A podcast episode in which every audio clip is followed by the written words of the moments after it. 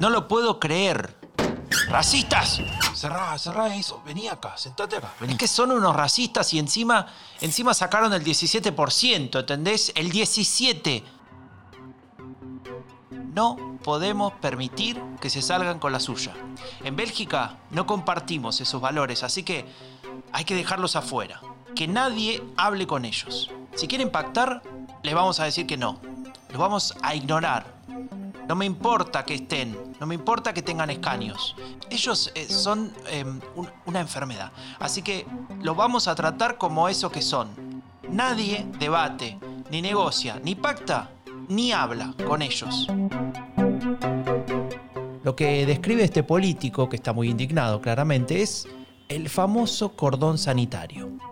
Él cree que ha dado con la solución para lidiar con los extremistas. Él cree que darles la espalda en el Parlamento les quitará peso político.